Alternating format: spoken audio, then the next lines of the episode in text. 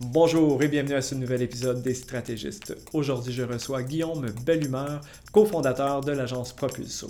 Nous entrons dans le monde du géomarketing. Qu'est-ce que c'est? Comment ça fonctionne? Quelles en sont ses applications? Veuillez noter que nous avons un petit problème de son qui ne vous empêchera pas d'apprécier cet épisode. Et sur ce, n'oubliez pas de vous abonner à notre chaîne et bon podcast.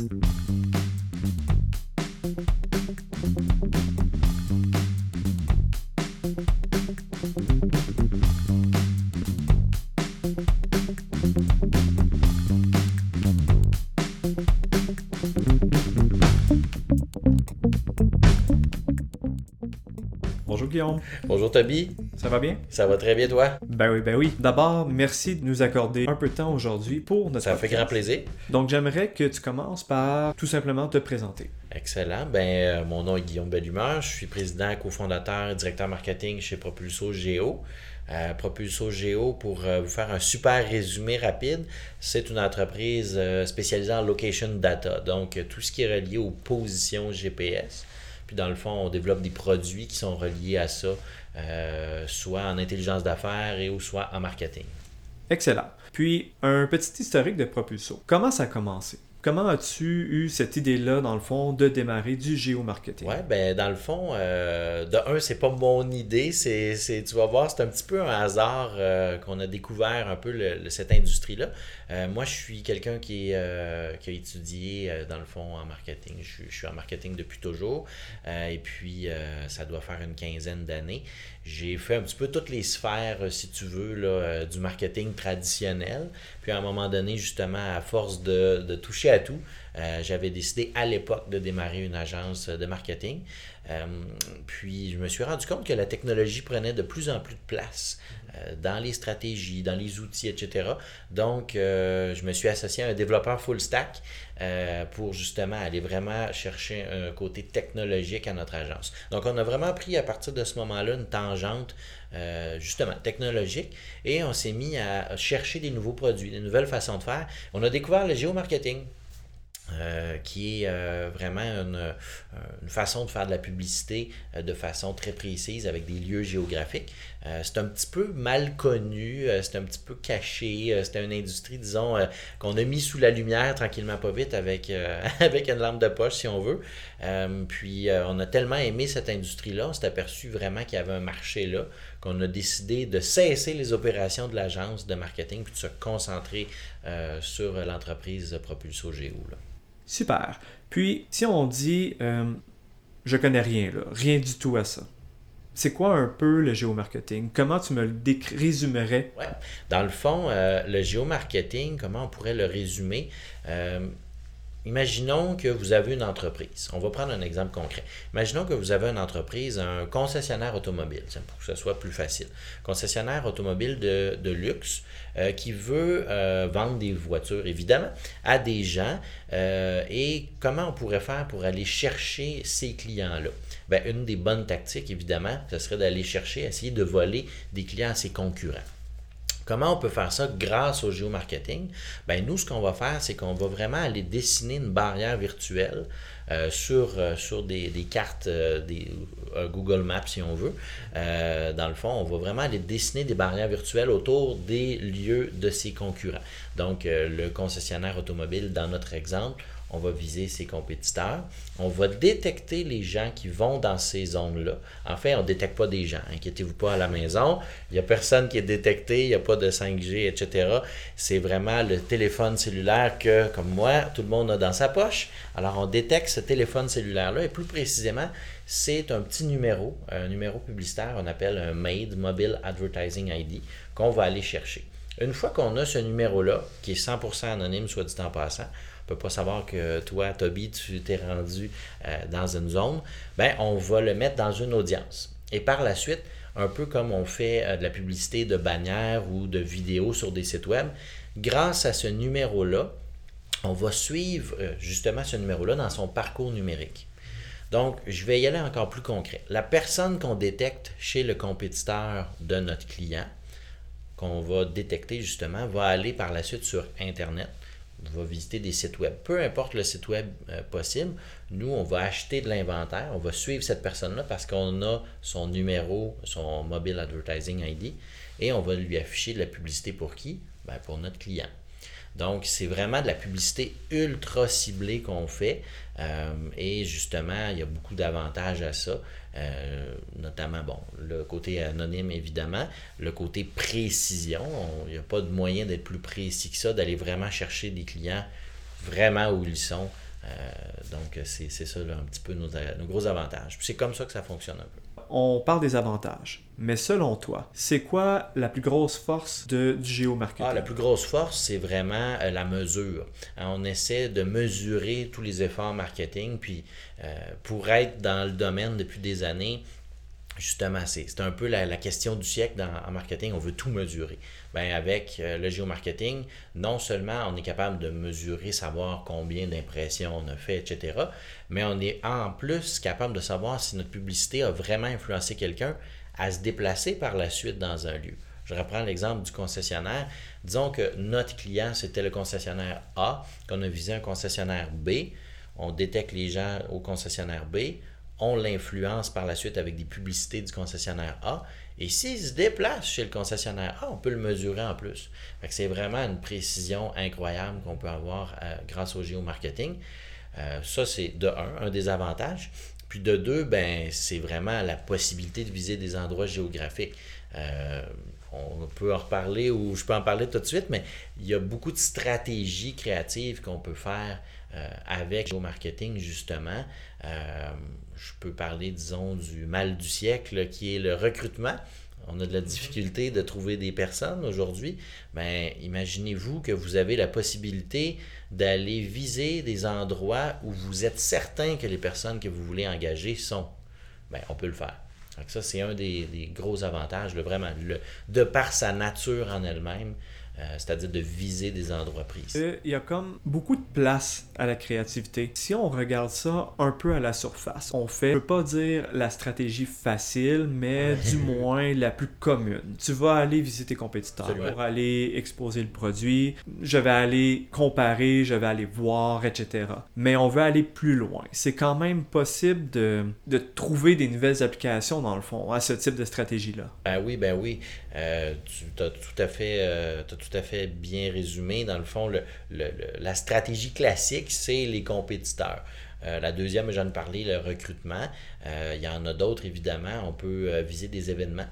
donc, si vous avez, si vous avez un événement, ben là, peut-être moins en pandémie, évidemment. Ça va recommencer tranquillement. Ça recommence, exactement. Mais imaginez-vous que, je ne sais pas, moi, vous êtes une entreprise, vous vendez des fenêtres, par exemple, et vous voulez viser le salon Expo Habitat qu'il y a à chaque année.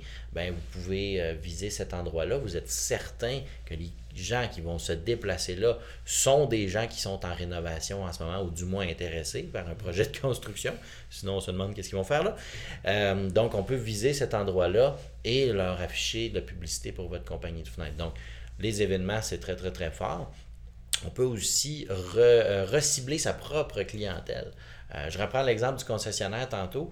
Un concessionnaire, il y a plusieurs entreprises en une. Hein de la vente de véhicules neufs, mais on a aussi un euh, département de service qui est carrément presque une entreprise en soi.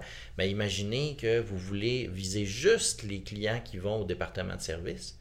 Comment on peut faire ça? C'est qu'on est pris ici à 3 mètres.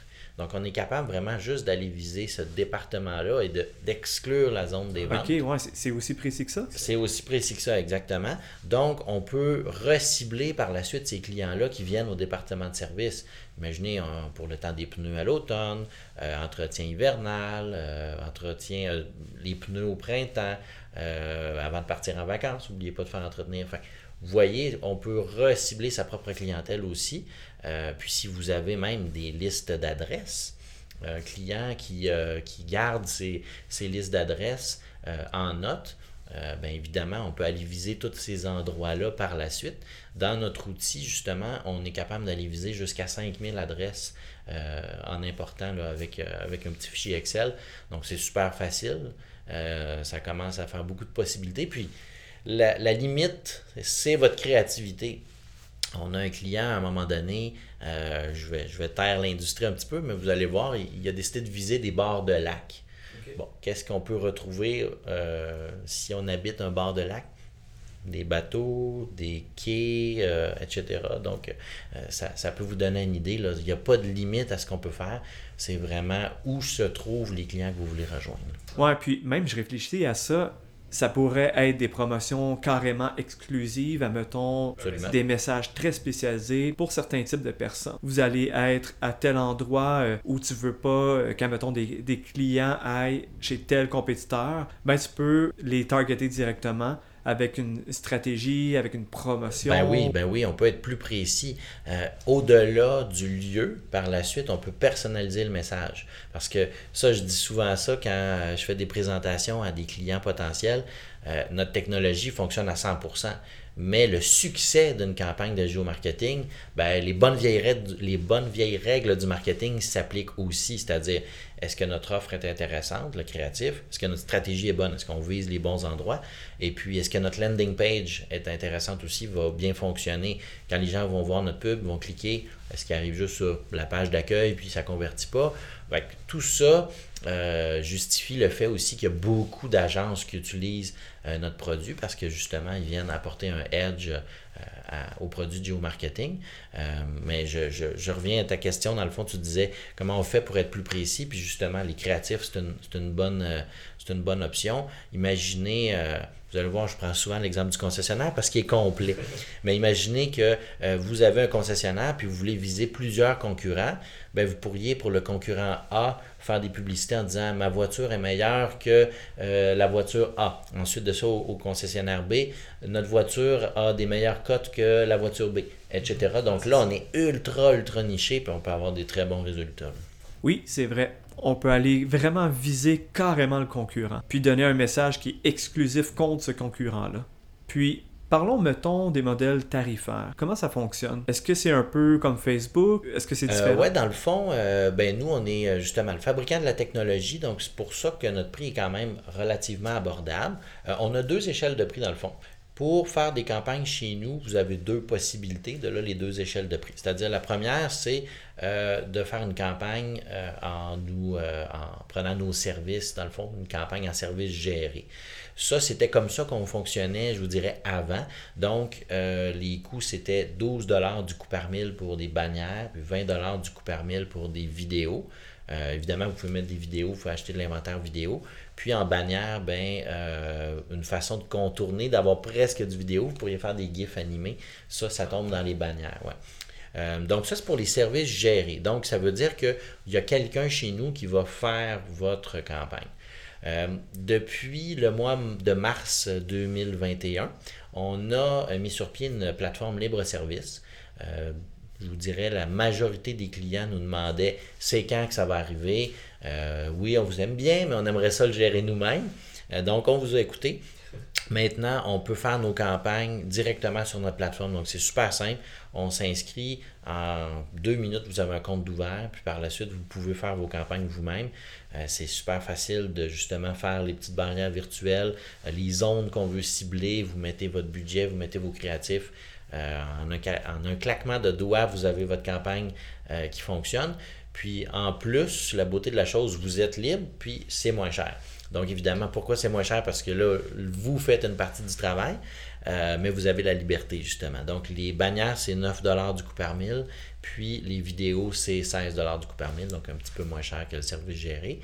Euh, puis juste avant l'entrevue, justement, tu me demandais c'est quoi à peu près le pourcentage de personnes qui utilisent le, libre service. Je vous dirais, c'est à mon avis, on doit être à 80-85 Les gens vont vraiment vers le libre service parce que justement, ils peuvent faire. Euh, peuvent faire leur campagne en toute liberté. J'imagine qu'il y a beaucoup d'agences qui sont clients pour leurs clients. Parce que, comme on discutait, c'est un peu un outil qui s'imbrique dans une stratégie. Probablement que seul, c'est un peu moins efficace, mais ça reste quand même très efficace. Mais c'est toujours mieux avec quand ça s'imbrique dans une stratégie complète. Mais j'imagine que les agences préfèrent avoir plus de contenu. Ben oui, exactement. T'es es un gars d'agence, justement, fait que t'es bien placé pour le dire. Puis justement, mais ton, ton commentaire est relié à ça était pertinent. Est-ce que les campagnes de géomarketing fonctionnent bien seules? Je vous dirais ça fonctionne, mais oui, ça s'intègre dans un mix média comme n'importe quel euh, média. Euh, si vous faites seulement une campagne de télé avec rien, pas de rappel d'un autre média, ça peut fonctionner, mais ça va être un peu plus négligeable. Fait oui, c'est certain que c'est une bonne chose de, de, l'intégrer dans une stratégie. Euh, on est beaucoup plus précis. Puis oui, beaucoup d'agences utilisent nos services. Euh, justement, on a pensé toute une hiérarchie euh, pour pouvoir euh, justement organiser ses clients dans la plateforme. si jamais vous voulez charger le client ou si vous voulez que le client paye directement, c'est possible de régler ça. Vous pouvez, si vous avez des employés dans votre agence, disons, mettre un client en charge d'un employé l'inverse. Un, employé en charge d'un client, d'un de vos clients. Euh, donc, on peut vraiment hiérarchiser, euh, hiérarchiser l'organisation euh, avec les modes de paiement, les utilisateurs. C'est très, très facile. OK. Fait que c'est vraiment flexible de ce côté-là. J'ai été surpris, ben, pas surpris, mais plus impressionné. Je m'attendais à ce que ça soit plus québécois. parce que la compagnie est naturellement québécoise de Sherbrooke, on est très fiers. Mais ça marche partout dans le monde, en gros. Oui, oui, absolument.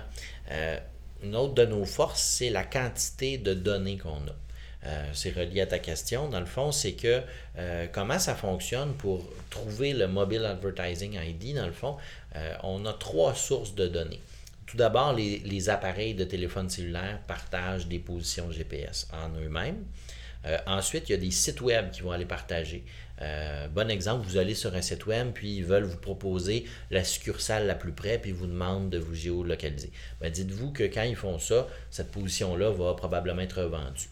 Et la troisième, c'est les applications. Donc, même chose, même principe, une application qui va vous demander votre position GPS pour ensuite la communiquer, la revendre à d'autres. Donc, on a euh, au-dessus, nous autres, de 25 fournisseurs de données euh, différents qui vont, eux, aller s'approvisionner de ces trois sources-là. Donc, ça fait vraiment qu'on est capable de, euh, de faire des campagnes partout dans le monde. Évidemment, on s'entend, c'est pas partout dans le monde. Euh, il y a des pays, on euh, on fera pas de campagne en Corée du Nord, on se comprend. On fera pas de campagne en Afghanistan, on fait pas de campagne dans des pays bon, où la situation géopolitique est moins stable. Mais euh, les grands pays industrialisés, qu'on parle d'Europe, États-Unis, on a fait des campagnes en Australie, pas de problème. OK, c'est vraiment bien.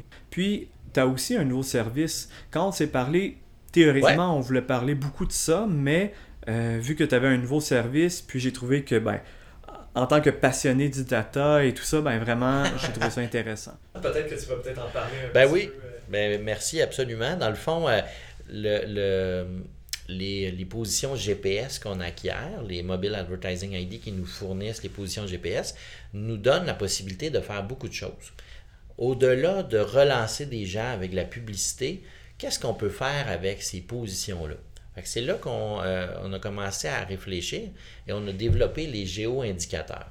Euh, du français de Geo-Insight, euh, qu'on entend souvent, les insights. donc, qu'est-ce qu'on fait avec ça? Les géo-indicateurs, c'est de l'intelligence d'affaires qu'on peut, qu'on peut aller soutirer des positions GPS. Exemple concret, je reprends mon concessionnaire. Imaginez que vous avez un concessionnaire dans une ville et vous voulez savoir où se trouvent vos clients. Où est-ce que vous rayonnez en tant que concessionnaire? Euh, ce qu'on peut faire, nous, c'est de faire des, études de marché. Dans le fond, là, le géomarketing, en super résumé, c'est du retargeting physique. J'aime ça dire ça, ça, on comprend tout de suite. Le géo, les géo-indicateurs, pour comprendre tout de suite, c'est des études de marché numériques. Donc, ce qu'on fait, c'est qu'on fait des études de marché. On est capable de soutirer beaucoup d'informations. Fait que je reviens à mon concessionnaire. Ce qu'on peut faire, disons, tu vas me dire, mettons, Guillaume, j'aimerais ça savoir pour le concessionnaire XYZ, euh, où se trouve la clientèle de telle date à telle date. Nous, on peut revenir sept ans et demi en arrière. Euh, c'est quand même puissé, il n'y a pas euh, à partir d'aujourd'hui. À partir d'aujourd'hui. Il faut l'enclencher pour dire qu'on active, c'est déjà tout disponible. Non, c'est disponible tout de suite. Passé, je vous dirais, à peu près 4 ans, c'est sûr que c'est un peu moins précis. Euh, pourquoi? Parce que justement, il y avait moins de téléphones intelligents à l'époque. Euh, puis passé sept ans, mais il n'y a pas de. justement, il y avait moins, de moins en moins de téléphones intelligents. Fait que c'est vraiment une, une, courbe qui, qui grandit au niveau de la quantité de données. Donc, là, on a sept ans et demi. Dans un an, on se comprend, on va avoir huit ans et demi de données. Dans deux ans, neuf ans et demi, etc. Donc, on est capable justement d'aller chercher où se sont déplacées les personnes qui sont allées dans une zone précise. C'est ça qu'on peut faire. le concessionnaire en question, je vais pouvoir dire, OK, parfait, on vise cet endroit-là. Toutes les personnes qui sont allées là, où elles se sont rendues par la suite, durant la période donnée que tu veux qu'on vérifie. Donc, on va vraiment aller voir sur une carte où se trouvent ces points-là. Et nous, ce qu'on fait, c'est des corrélations. Donc, on va vraiment par la suite sortir des graphiques différents. Un des graphiques que les gens aiment voir, c'est où se trouve la majorité, le 80% de, euh, du territoire, où est-ce que ça se trouve. Fait que là, vous allez avoir pas mal votre bassin, le rayon naturel, où est-ce que vous rayonnez avec vos clients. Fait que ça, c'est une des possibilités. Imaginez, on peut faire ça pour vos compétiteurs. Donc, vous voulez savoir le marché qu'occupent vos compétiteurs dans votre marché? On peut le savoir. Euh, imaginez que vous voulez déplacer un de vos euh, magasins. Vous avez plusieurs magasins, puis vous voulez le changer d'endroit, puis vous hésitez entre deux, trois endroits. Mais ben, pourquoi ne pas d'abord faire justement une petite étude de marché, savoir où se trouvent vos clients pour se placer plus proche euh, possible d'où est-ce qu'ils se trouvent? Les possibilités sont, vraiment infinies. Au contraire, tu ouvres une succursale, tu veux être dans un endroit où tu ne veux pas être en compétition ben si c'est relativement proche. Par exemple, une autre succursale ou un autre. Puis, il y avait aussi ces informations-là qui sont prises, puisqu'il y avait aussi des informations démographiques qui sont disponibles. Exactement. Donc, euh, l'âge le, et les revenus puis le niveau d'éducation. Donc, euh, ça, ça va être euh, des, données qu'on va pouvoir avoir. Puis je le rappelle, hein, pour ceux qui trouvent que c'est invasif, c'est anonyme. On ne peut pas légalement même aller identifier une personne par rapport à une autre. Donc, on ne peut jamais, jamais aller aussi précis que ça. Euh, pour des raisons évidentes de vie privée. Et même chose aussi, quand on va identifier des secteurs donnés, vous allez voir, on peut aller jusqu'à une certaine précision il euh, y en a là, qui voudraient quasiment savoir dans quelle maison il y a eu tel client. On ne va pas là. Vous allez avoir vraiment une bonne idée, euh, mais ça va vous donner vraiment des bonnes indications pour prendre des décisions d'affaires justement à ce niveau-là. Fait que oui, le démographique va être possible. Euh, donc, une autre possibilité, une autre utilité au géo-indicateur, ben, ça peut être juste de connaître sa clientèle. en tant que, que, justement personne en agence, euh, souvent, ce qu'on veut savoir, c'est OK, je veux faire une stratégie marketing pour générer plus de ventes. Parfait. Donc, qui sont les clients que je veux avoir? Ça, c'est une question d'agence qu'on peut poser à notre client. Qui sont les, clients qu'on va avoir? Mais qui sont les clients que j'ai? Ça, c'est deux choses. Ce que je veux puis ce que j'ai, c'est pas nécessairement la même chose. Puis souvent, les clients sont concentrés sur leur entreprise, euh, ils ne savent pas nécessairement vraiment c'est qui le personnotype qu'ils ont comme client. Ben, nous, on peut le découvrir, on peut analyser, puis vous dire, parfait, ben, la grande majorité de tes clients, ce sont des femmes âgées en tel âge qui gagnent un revenu de temps. Imaginez la possibilité par la suite, au niveau marketing, on peut orienter toutes nos stratégies. C'est non biaisé en plus, parce que... Exact. Des fois, c'est le le propriétaire ou les employés ont une idée, des fois ça évolue dans le temps, puis on reste dans l'ancienne idée de ah ben c'est tel type de personne, des fois ça évolue. C'est bien d'avoir une donnée vraiment objective qui dit c'est ces personnes-là qui sont vraiment tes clients. Absolument, puis euh, rendu là, justement quand on sait c'est qui nos clients vraiment, ben, on va être capable de mesurer davantage l'effort marketing qu'on fait aussi.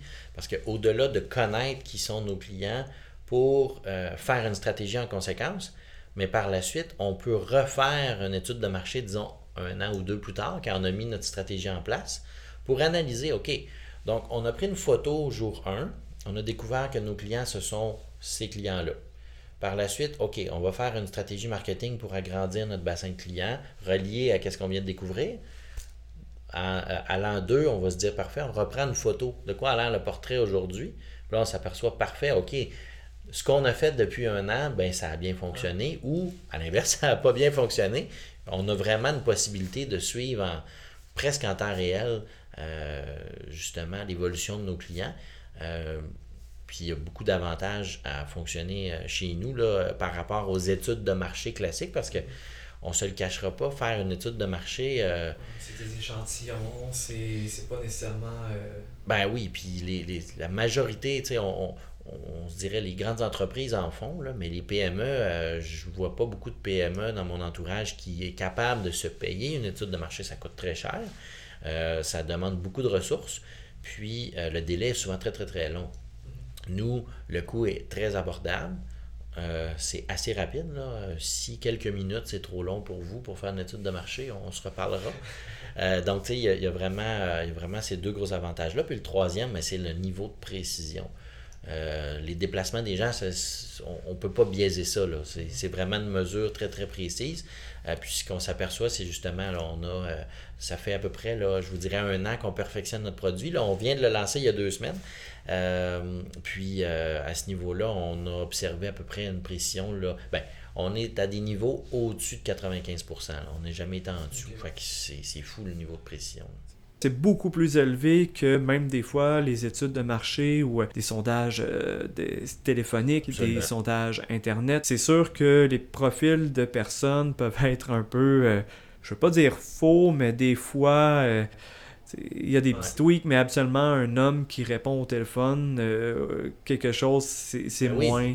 Puis, tu sais, le, aussi, c'est. Ton observation est pertinente parce que les, bons vieux euh, interviews téléphoniques, justement, pour ces sondages-là, ben, on suit à ce que la personne dit, mais est-ce que c'est vraiment ça que. Puis c'est pas parce que les gens sont mal intentionnés, mais des fois, euh, sous l'effet de la nervosité ou autre, ou ils n'ont pas le temps, puis ils veulent se débarrasser. Fait qu'ils répondent un peu n'importe quoi ou, euh, ou à l'inverse, on n'a pas pris un bon échantillon. Euh, des fois, les gens qu'on a, oui, bon, OK, on se dit, on a pris un échantillon de tant de personnes, ça reflète la population. Ça se peut des fois là, que ça soit pas un bon échantillon. Il y a des personnes qui sont plus susceptibles de répondre au téléphone. On dira pas qui, mais il y en a qui sont plus susceptibles que d'autres. puis j'avais réfléchi à ça, puis Parlant un peu de tout l'aspect de confidentialité. Oh mon Dieu, nos téléphones savent tellement de choses sur nous. J'avais réfléchi, puis dans le fond, je me disais un peu la version moderne des, des, des, des point, des euh, air miles, euh, parce que dans le fond, c'est à peu près exactement ça que ça faisait. questionnaire qui, qui donnait, bon, pas mal toutes les infos sur toi, où tu restes, ton nom, ton revenu, puis quand tu allais faire les achats, qu'est-ce que tu as acheté, ah à quelle heure, à quelle journée, à quel endroit et tout ça. Puis ensuite, ils revendaient ça à des grosses compagnies qui avaient les moyens de payer. C'est vraiment juste une façon moderne, dans le fond, de récolter ces données-là. Plus anonyme ah quand même. Probablement que cette version-là existe encore, qui est encore plus populaire. C'est peut-être plus intrusif parce que c'est comme un appareil qu'on a tout le temps avec nous. On met ça un peu en perspective. Je trouve que c'est quasiment mieux de cette façon-là. Ben, tu sais, il faut le voir.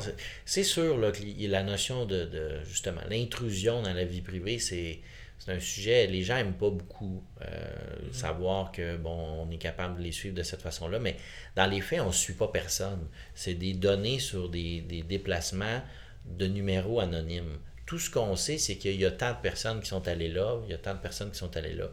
Ça reste des informations euh, imprécises au niveau justement d'identifier une personne. Puis ça, on n'ira jamais là. C'est illégal. Ça ne nous intéresse pas.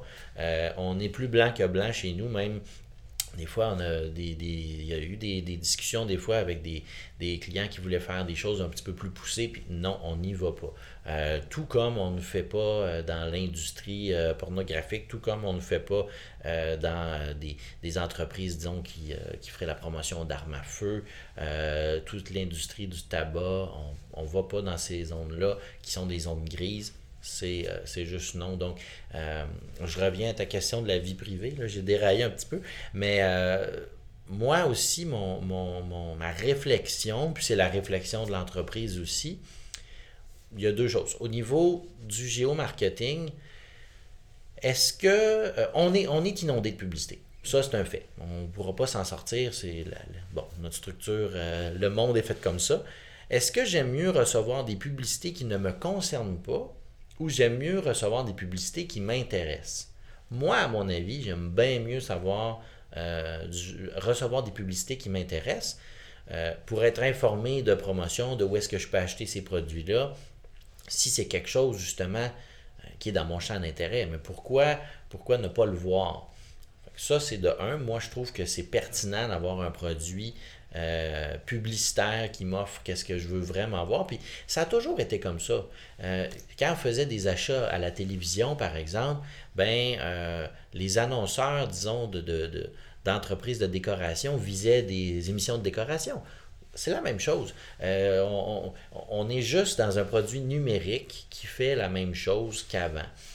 disons, on voulait rejoindre tel type de personne, un persona précis, on achetait dans la publicité dans telle revue. Je pense que vous avez compris le principe. Ça, c'est d'un au niveau du géomarketing. Moi, je suis très à l'aise avec ça. Euh, puis, au niveau des géo-indicateurs, ben, c'est toute l'intelligence d'affaires qui est reliée à ça. Il n'y a, rien, il a, rien qui est intrusif dans le sens, justement, on ne pourra pas identifier des personnes de façon ultra précise. en tant qu'entrepreneur, euh, c'est sûr que c'est de l'information pertinente, mais en tant que consommateur, ben, encore une fois, est-ce qu'on est mieux que nos entreprises visent n'importe qui, n'importe quoi dans leur stratégie, ou on est mieux qu'ils soient bien ciblés pour rejoindre les bonnes personnes.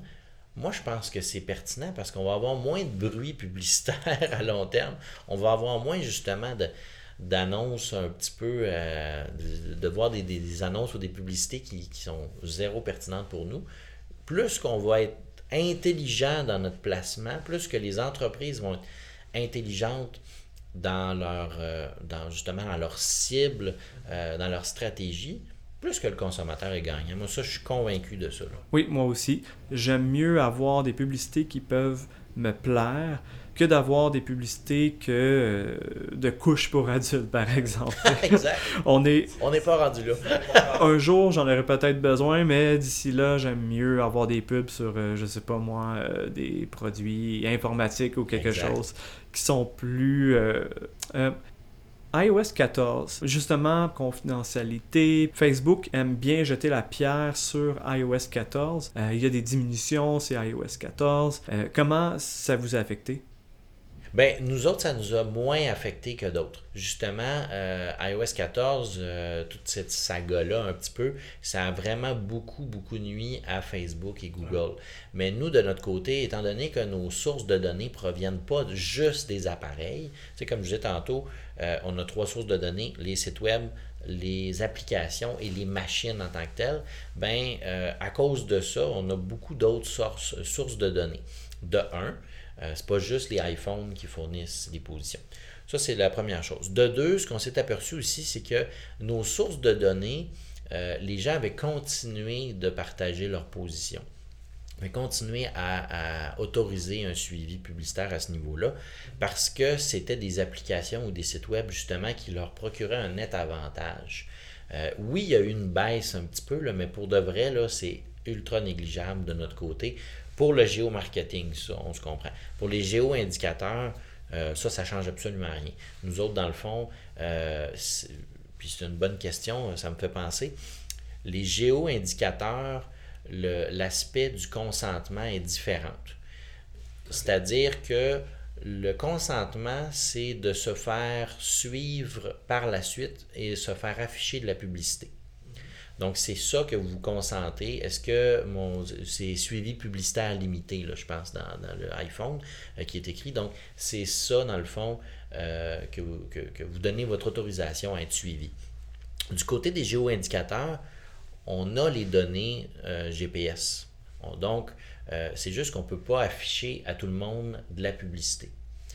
Juste pour démêler, parce que je n'ai pas l'impression d'être clair, que je vais clarifier dans un lieu précis, disons que je détecte 1000 personnes, détecte 1000 positions GPS, j'ai euh, la possibilité avec les géo-indicateurs, étant donné que c'est juste la position GPS que, je, que je vais obtenir puis que je vais utiliser, j'ai la possibilité d'utiliser ces 1000 euh, utilisateurs-là. Le géomarketing, si dans ces 1000 personnes-là, j'ai 25% de ces gens-là qui ont autorisé à ce qu'on les suive, ben, je vais juste pouvoir afficher de la pub à 250 personnes. Donc, je ne sais pas si c'est un peu plus clair, mais c'est vraiment là la différence. Donc, c'est là, euh, là qu'on se rend compte aussi que les géo-indicateurs, c'est extrêmement puissant parce que notre degré de précision il est, il est inouï. Puis on n'achale pas personne, entre guillemets, avec de la publicité par la suite. Le géomarketing, euh, ben c'est ça, c'est la quantité de personnes qui ont autorisé.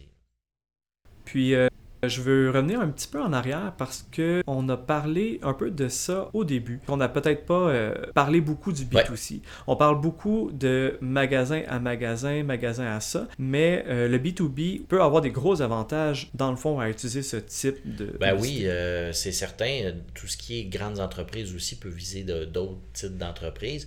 Je te dirais, dans le B2B, c'est surtout du recrutement qu'on fait. C'est surtout des campagnes de recrutement. Euh, comme je disais tantôt, c'est le mal du siècle un petit peu. Là. Euh, donc, et puis il y a beaucoup de firmes de recrutement aussi qui nous utilisent là, euh, dans leur stratégie, justement, vont aller compléter avec ça. c'est une forme de B2B, là, si on veut, effectivement.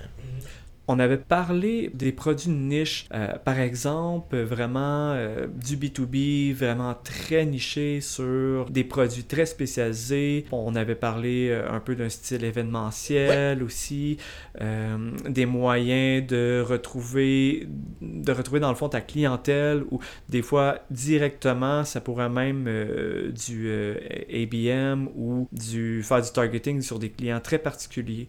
C'est possible dans le fond de dire bon ben moi je vise Olimel parce que je veux que Olimel soit mon client, ben tu pourrais faire carrément dans le fond des publicités à ben Olimel ben pour Olimel. C'est vraiment destiné à eux. Absolument. Euh, il y a même des agences qui font ça. Euh, des agences qui veulent avoir un client, puis ils vont aller euh, beaucoup, on aimerait travailler avec vous. Exemple. Euh, fait que ça, c'est quelque chose qui est possible. Puis je pense que tu avais un exemple que je t'avais euh, parlé précédemment en tête là, pour l'événementiel, mais imaginez que vous êtes une entreprise qui euh, vendait des, des, machines industrielles, par exemple, puis que vos clients, c'est très, très difficile de les rejoindre. c'est des chefs d'entreprise, c'est assez complexe à, à, trouver justement parce que ces gens-là sont, sont, occupés, puis tout ça. Puis si on vise leur entreprise, des fois, ça va être un peu plus difficile. Ben, Imaginez que ces personnes-là se rendent à chaque année au salon annuel euh, de cette, de cette industrie-là, de, l'industrie euh, de, la machinerie, disons. Ben, on est capable d'aller chercher ces personnes-là. Par la suite, ils vont s'en aller chacun chez eux, peu importe où est-ce qu'ils habitent dans le monde. Puis on va les avoir dans notre audience. Donc, on va être capable d'être super ciblé sur cette personne-là, tout simplement parce qu'ils se sont rassemblés une fois dans l'année notre industrie, elle a beau être nichée, tant qu'on a vraiment un endroit où est-ce qu'on peut viser euh, l'affaire à ketchup, comme on dit. Tout à fait. On va espérer. Ben oui, ben oui, absolument. Comme absolument. tu te positionnes un peu, ben, comment tu le vois face aux GAFAM, comment euh, Google, Facebook, ces géants-là. Euh, maintenant, la technologie n'a plus vraiment de limites. Comment tu perçois ça un peu? Ben, c'est une bonne question. Nous, euh, on est bien fiers d'être Sherbrookeois, Québécois, euh, Canadiens aussi.